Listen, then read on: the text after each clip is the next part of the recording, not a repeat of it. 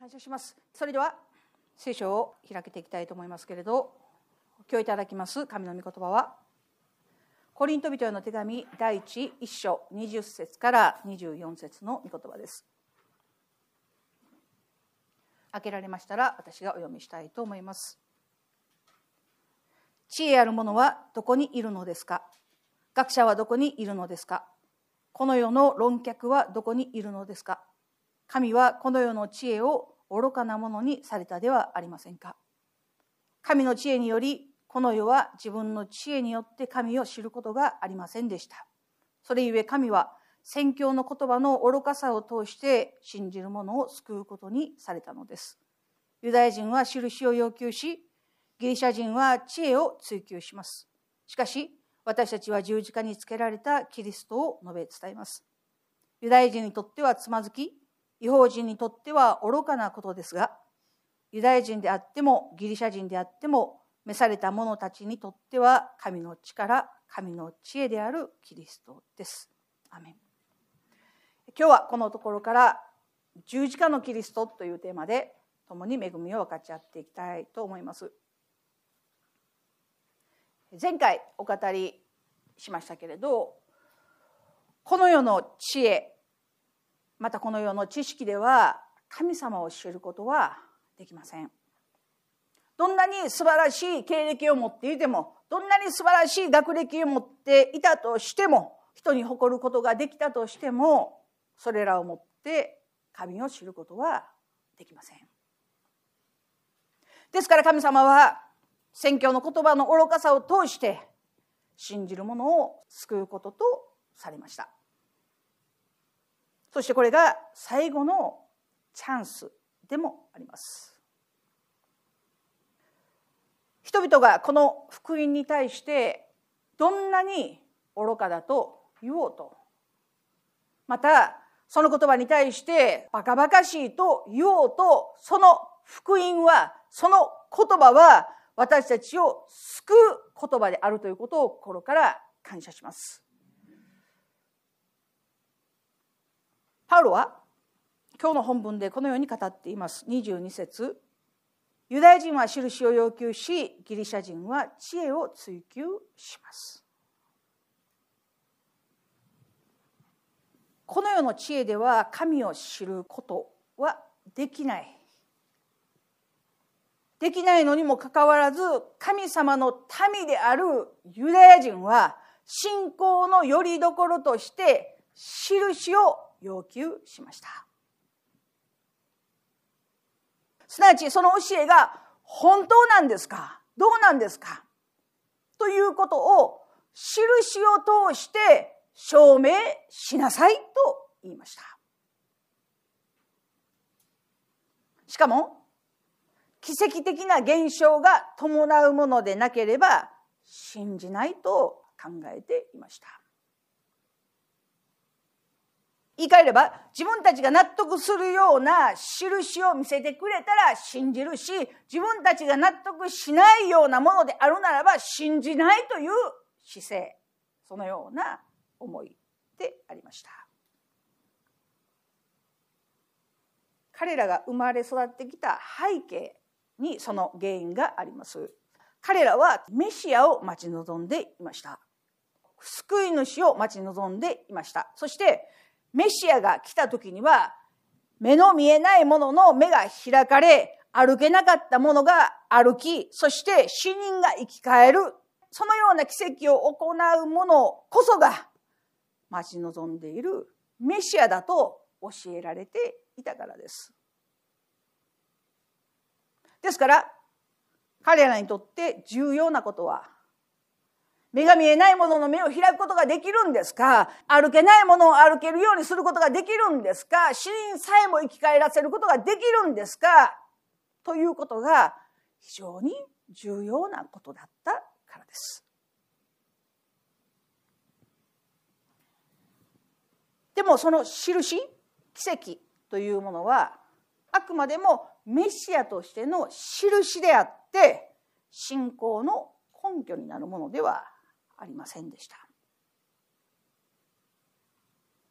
でもこれはコリントの時代またコリントにいるユダヤ人にだけ語られた問題ではありません。イエス様は言われました。あなた方は印と不思議を見ない限り決して信じないって。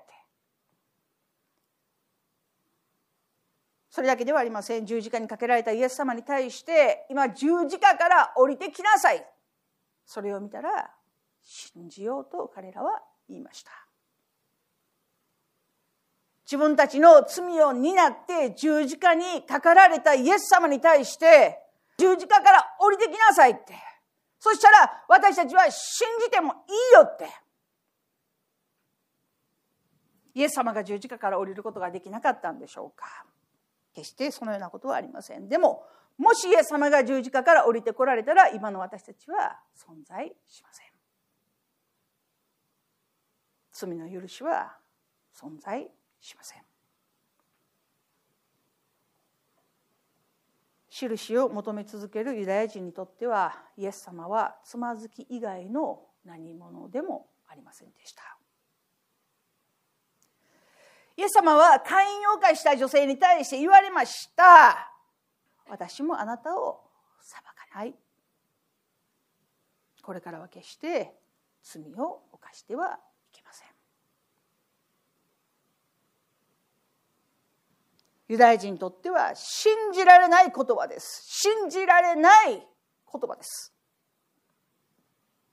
イエス様は木に登っているザーカイに対して言われました。ザーカイ降りてきなさい。急いで降りてきなさい。私は今日あなたの家に泊まることにしています。ザーカイって誰ですか？酒税人ですよ。当時の最も意味嫌われた職業。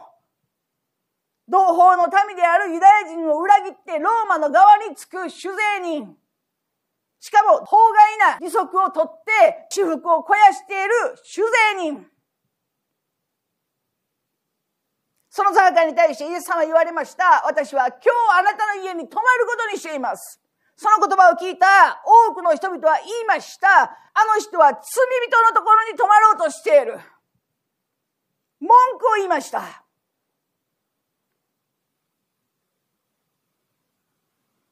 数え上げたらキリがないぐらいイエス様はユダヤ人たちにとってつまずきになりました彼らの理解を超えたイエス様の行動を見ることができます当時最も恐れられていた病である重い皮膚病の人に対してイエス様は触れて癒されました多くの人たちはその病を通して自分たちが汚れると考えていたけれど、イエス様はご自身の清さによってその病を癒されました。その人たちを清めました。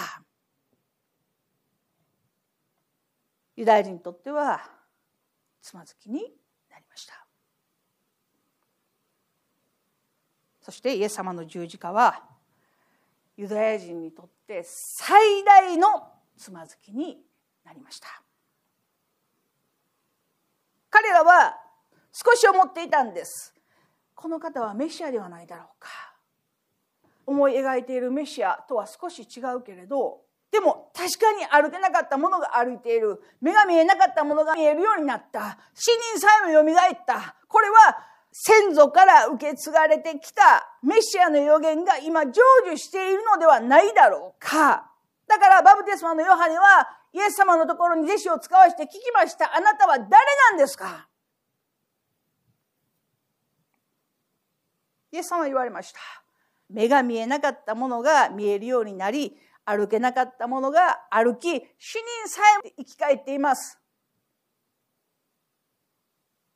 ヨハネの弟子たちは、その言葉を、ここにつながれているヨハネに伝えました。それで十分でした。なぜ？それは私こそメシアだという答えだったからですよ。ユダヤ人の中でも大きく揺れました。イエスはメシアなんだろうか？違うんだろうかでも彼らの最大のつまずきになったことそれがイエス・キリストの十字架です。自分たちが思い描いていたメシア自分たちを救ってくれるメシア、あがなってくれるメシア、ローマの支配からも、あらゆる支配からも解放してくれるメシアであったはずのイエスが、イザヤ書53章を見ると、私たちが聞いたことを誰が信じたか。主の身腕は誰に現れたか。彼は主の前に彦バエのように生え出た。砂漠の地から出た根のように彼には見るべき姿も輝きもなく私たちが慕うような見栄えもない。彼は蔑まれ人々からのけ者にされ悲しみの人で病を知っていた。人が顔を背けるほど蔑まれ私たちも彼を尊わなかった。誠に彼は私たちの病を負い、私たちの痛みを担った。それなのに私たちは思った。神に罰せられ、打たれ、苦しめられたのだと。しかし彼は私たちの背きのために刺され、私たちの咎のために砕かれたのだ。彼への懲らしめが私たちに平安をもたらし、その打ち傷のゆえに私たちは癒された。私たちは皆羊のようにさまよい、それぞれ自分勝手な道に向かっていった。しかし主は私たちすべてのものの咎を彼に負わせた。彼は痛めつけられ苦しんだ。だが口を開かない。ほふり場に行かれていく羊のように毛を刈る者の前で黙っている目羊のように彼は口を開かない。虐げと裁きによって彼は取り去られた。彼の時代のもので誰が思ったことか。彼が私の民の背きのゆえに打たれ生ける者の力断たれたのだと。彼の墓は悪者どもと共に富む者と共にその死の時に設けられた。彼は不法を働かずその口に欺きはなかったがしかし彼を砕いて病を負わせることは主の御心であった。彼が自分の命を代償の捧げ物とするなら、末長く子孫を見ることができ、主の御心は彼によって成し遂げられる。彼は自分の魂の激しい苦しみの後を見て満足する。私の正しいしもべは、その知識によって多くの人を義とし、彼らの咎を負う。それゆえ、私は多くの人を彼に分け与え彼は強者たちを戦勝品として分かち取る。彼が自分の命を死に明け渡し背いた者たちと共に数えられたからである。彼は多くの人の罪を負い背いた者たちのために取りなしをする。これはもはやユダヤ人が思い描いたメシアではなかった。すべての人たちにとってイエス様はつまずきになりました。今日の本文にあるようにユダヤ人は印を要求するとありますけれどユダヤ人たちは本当に印を見なかったんでしょうか？自分たちの信仰の基盤としている奇跡を見なかったんでしょうか？イエス様は実際に目の見えない人が見えるようになるという奇跡を表されました。すべての人はそれを見ました。歩けなかった人が立ち上がり踊り上がって死を賛美するのを人々は見ました。死んだラザロが墓から生き返ってくるのを彼らは見ました。イエス様が水の上を歩かれるのを見ました。5つのパンと2匹の魚で5000名の人が養われるという奇跡を見ました。体験しました。嵐は静まりました。水は葡萄酒に変わりました。十分すぎるほど彼らは印を見ました。かつてないほどの印を見ました。でも結局は彼らはそれでもイエス様を信じることができませんでした。自分たちが納得できるような印さえ見せてくれたら信じますよ。信仰の基盤にするんですよ。そう言ってきたユダヤ人だったけれど、たくさんの奇跡を見ても結局は信じることをしませんでした。なぜでしょう？見ないと信じないというその姿勢は自分を審判者にしている最も愚かな行為だからです。信仰の基盤は自分ではありません。神様です。すべての中心は自分ではなく神様です。自分が納得できようとできなかろうと神様が行けと言われたならば私たちは行くんですやめろと言われたならば、私たちがいくらしたくてもそれはやめなくてはならない。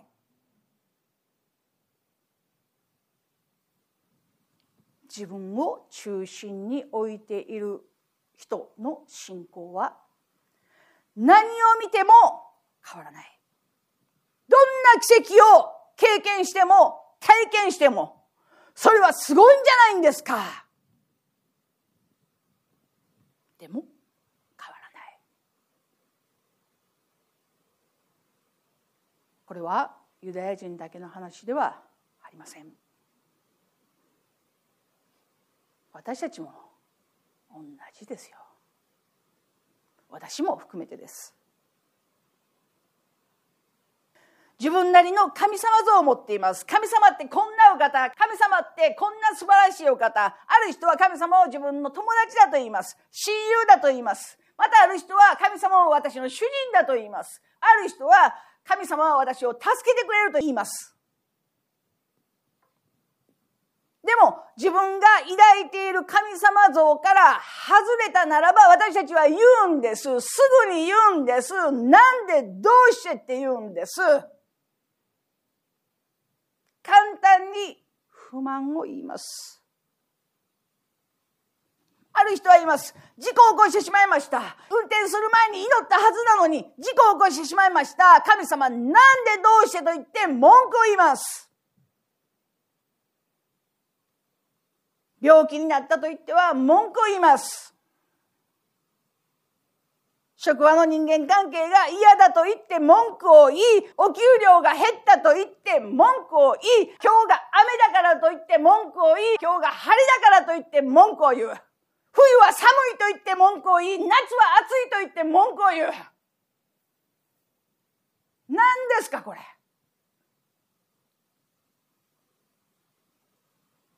私たちもユダヤ人も全く同じですよ。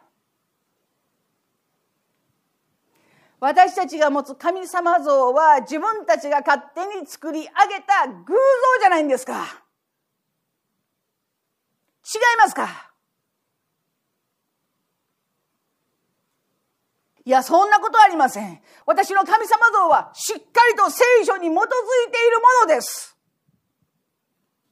聖書のある一定の部分だけ切り取った都合の良い神様像じゃないんですか？神様は愛の神様です。私を愛してくださいました。十字架にかかるまでに私を愛してくださいました。許してくださいました。素晴らしい神様です。事実です。そうです。その通りです。でも聖書は言っています。イエス様は言われました。もし右の目が罪を犯すならば、右の目をえぐり出してでも捨てなさいって。そう言われたお方が私たちの神です。もし右の手が罪を犯すならば、右の手を切ってしまいなさい。そう言われたのは、私たちが信じている神です。イエス様は言われました。あなた方の言うことは、はいははい、いいえはいいえとしなさい。それ以上のことは悪いことです。罪です。口語訳聖書で言うならば、稲は稲、光は光、それ以上は罪だ。どういう意味ですか？はい、わかりました。でもね、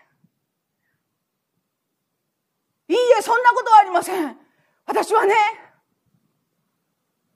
はい、主よ、あなたに従います。でも、死人を葬ってからでもいいですか？狐には穴があり、鳥には巣があります。でも私には枕するところもありません。それでも私に従いますか？はい、主よ従います。でもきっと、きっと主は良いお方だから、良いことしてくださいますよね。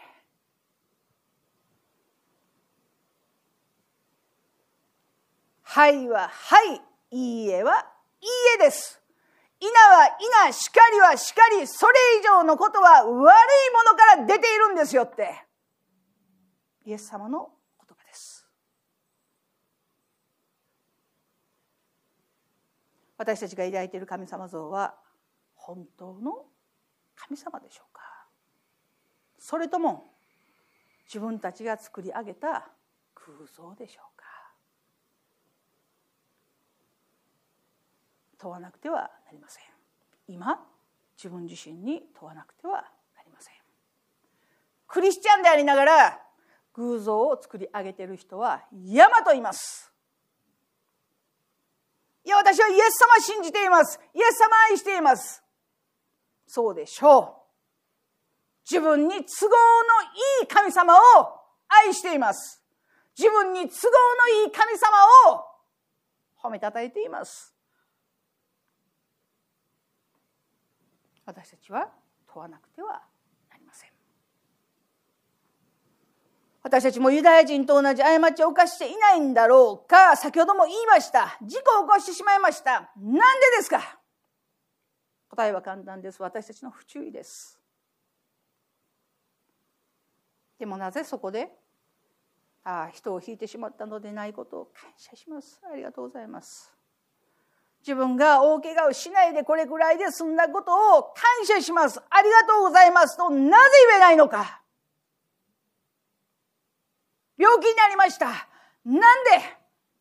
ある人は自分の食生活や生活習慣が悪いからということもあるでしょう。もちろん原因がわからないこともあります。先天的なものもあるでしょう。でも、今生かされていることをなぜ感謝することができないあなたの恵みは十分だと言われた神様になぜ感謝することができないのか。職場の人間関係が面白くない。つまらない。文句を言うことは簡単でしょう。でも働く場所が与えられていることをなぜ感謝することができないんでしょう。お給料が減りました。でも日々の糧を与えてくださっている神様になぜ感謝できないんでしょう？ある人は言います。この問題さえ取り除かれたらこの人さえいなかったらこの悩みさえ解決したら私は幸せになります。そのように思っている人が今まだここにいるとするならばそれは大きな間違いです。問題は私たちが問題です。そう考えている私たちが問題です。なんでややこしい人が目の前にいるんですか？なんで肌が合わない人がそばにいるんですか？なんで？いつまでたっても愛さないからですよ。いつまでたっても許さないからです。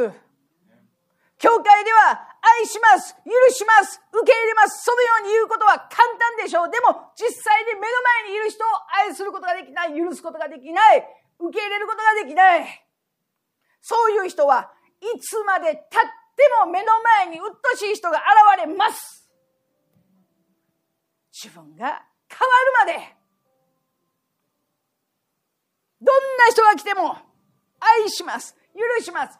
受け入れますと、本当に言えるその時まで、私たちは同じことを繰り返します。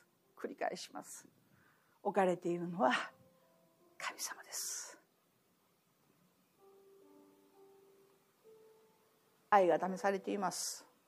許しが試されています。信仰が試されています。上っ面の言葉だけの信仰はもううんざりです。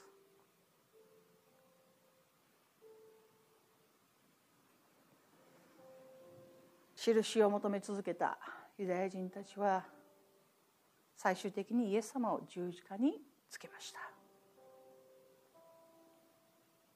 自分たちが思い描いているようなメシアではないイエス様を十字架につけろと言いました。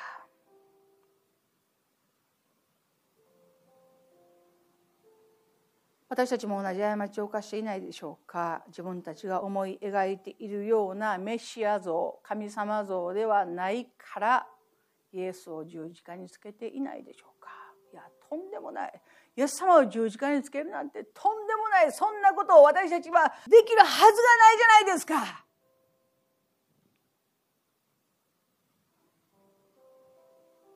でもイエス様を第一としない生き方はイエス様を十字架につけていることと全く同じなんじゃないかなと思いますよ。速やかに何の躊躇もなく罪を犯すその足はその心はイエス様を十字架につけていることと全く同じではないかなと思います。この人だけは愛することができない。指さしているその人は自分でありイエス様です。その同じ口で私たちは言うんです。神様愛します。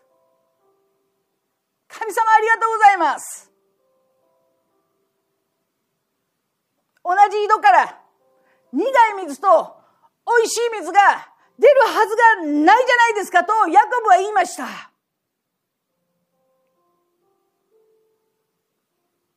思っているような教会の姿ではないから教会には行きません。でもイエス様は聖書はあなた方は終わりの時こそ集いなさいと言っています。私たちの主人は誰ですか？自分ですか？神様ですか？思っているようにならなくても祈りが叶えられなくても病が癒されなくても問題が解決されなくても主は絶対的に良いお方であるということを私たちは信じているでしょうか？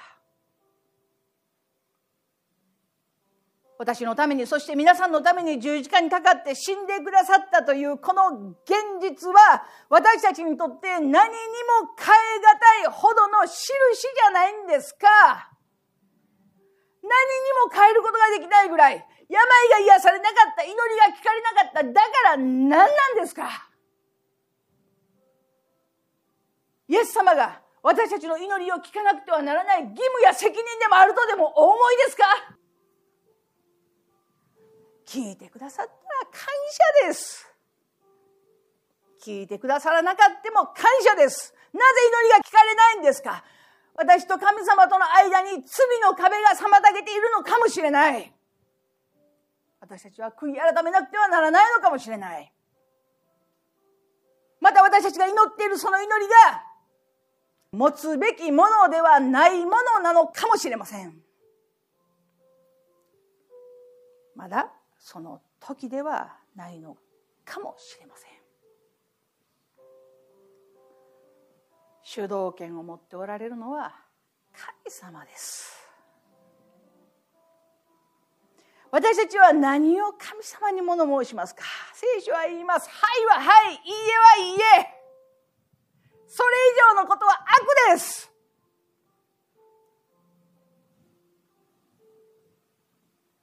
私たちはいつ死んでも神様の国に行くことができます。神様の子供です。神様の子供にしていただいています。これ以上の奇跡があるでしょうか。私たちは誰ですか。嘘つきであり堕落したものであり寛容かすものであり殺人者でありどうにもならないものだったけれどそのようなものを主は神の子にしてくださって神の国に変えることができるその祝福を与えてくださった。それに勝る奇跡や印が必要でしょうか。それでもなお祈りが聞かれないからといって文句を言いますか。それでもなお病が癒されないからといって文句を言いますか。環境状況を見て文句を言いますか。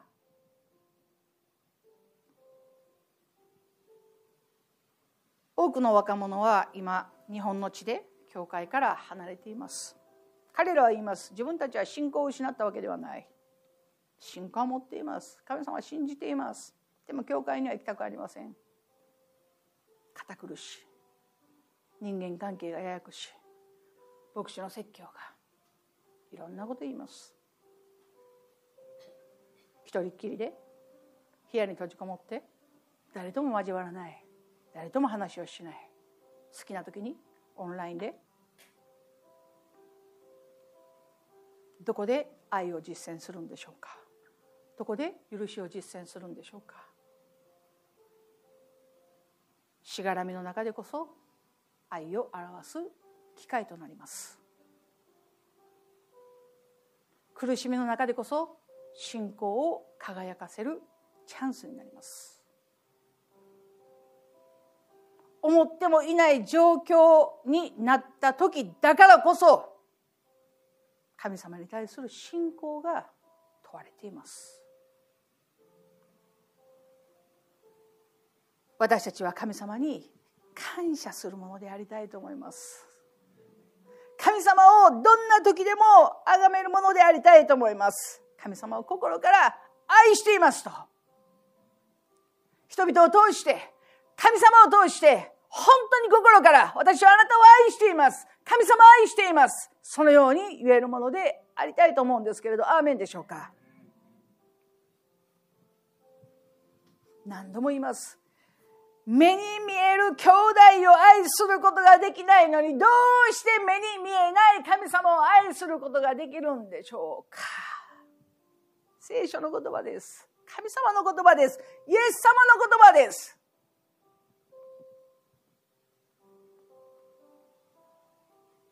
誤解しないで聞いていただきたい。私たちは万人と仲良くなる必要はありません。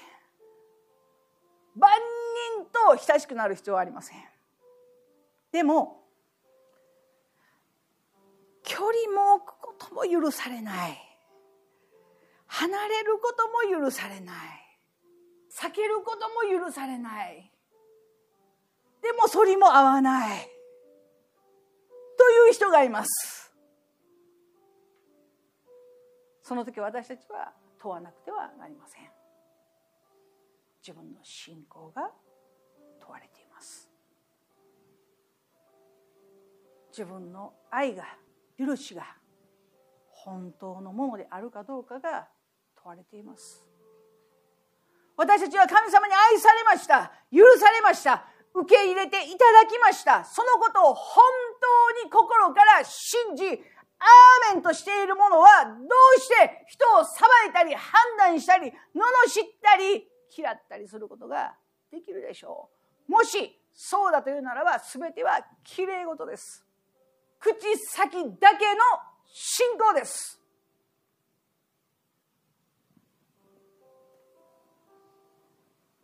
神様に感謝します。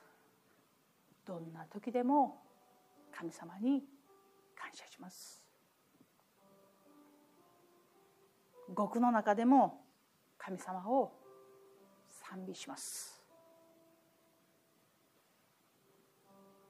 愛しがたい人でも自分が愛されたように愛する者になりたい。そのように願うのですけれどアーメンでしょうか。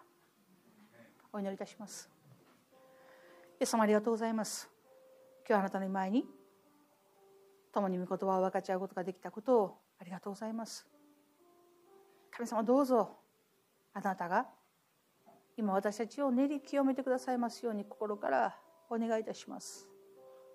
主よ私たちの至らなさを悔い改めます。今私たちの信仰が問われていると思います。偽物ではなく本当の信仰者になりたいのです。主をどうぞ力を与えてください。自分自身を吟味し悔い改めそして神様の前に堂々と立つこともできる私たちとならせてくださいますように心からお願いいたします。主の皆がめます。感謝して愛する主イエスキリストの皆によって見舞いにお祈りをお捧げいたします。アメン。